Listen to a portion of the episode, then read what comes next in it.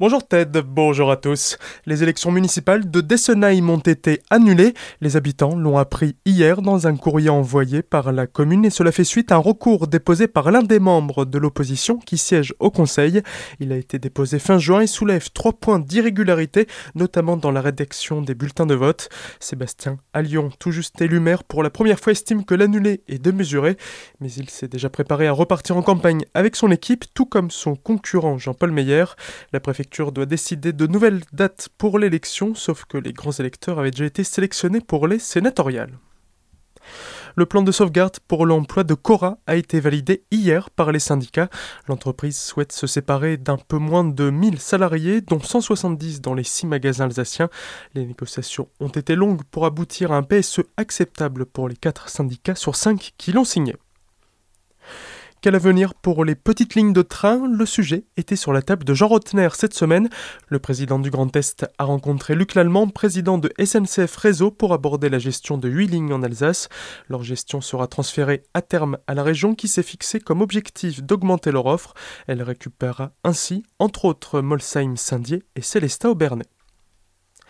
Les agriculteurs alsaciens ont presque finalisé leur charte. La filière a présenté hier ses recommandations pour le bon voisinage, que ce soit pour l'épandage de produits phytosanitaires par exemple, en fonction de la dangerosité du produit pulvérisé, être plus ou moins loin des habitations.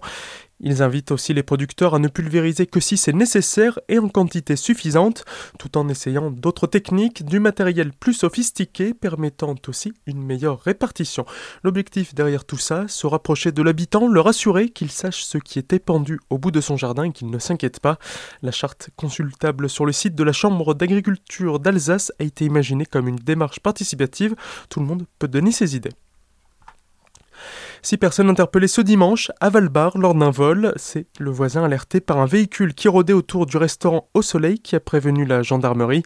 Arrivés sur place, les militaires ont pu les prendre en flagrant délit alors qu'ils avaient déjà commencé à charger ce qu'ils pouvaient. Des verres, des bouteilles de vin, des boissons, des biscuits. À part cinq cartons de vin, tout a été récupéré. Les deux majeurs et six mineurs originaires de Mulhouse ont été placés en garde à vue et auditionnés. Ils devraient être jugés en novembre. Si vous voulez faire une pause, direction Strasbourg, au pied de la cathédrale, le spectacle Son et Lumière, projeté chaque été sur la façade du monument, reprend du service dès ce samedi avec trois passages, et ce jusqu'en septembre. Le spectacle Pause vous propose un moment de détente à contempler la cathédrale illuminée, tout en respectant les normes sanitaires. 2000 personnes maximum pourront être présentes, masque obligatoire et fouille avant d'arriver à la zone d'accueil. En parallèle, l'application mobile Go GOH propose des balades sonores dans la ville ou bien de prolonger la contemplation à la fin du spectacle. Très belle matinée à l'écoute d'Azur FM.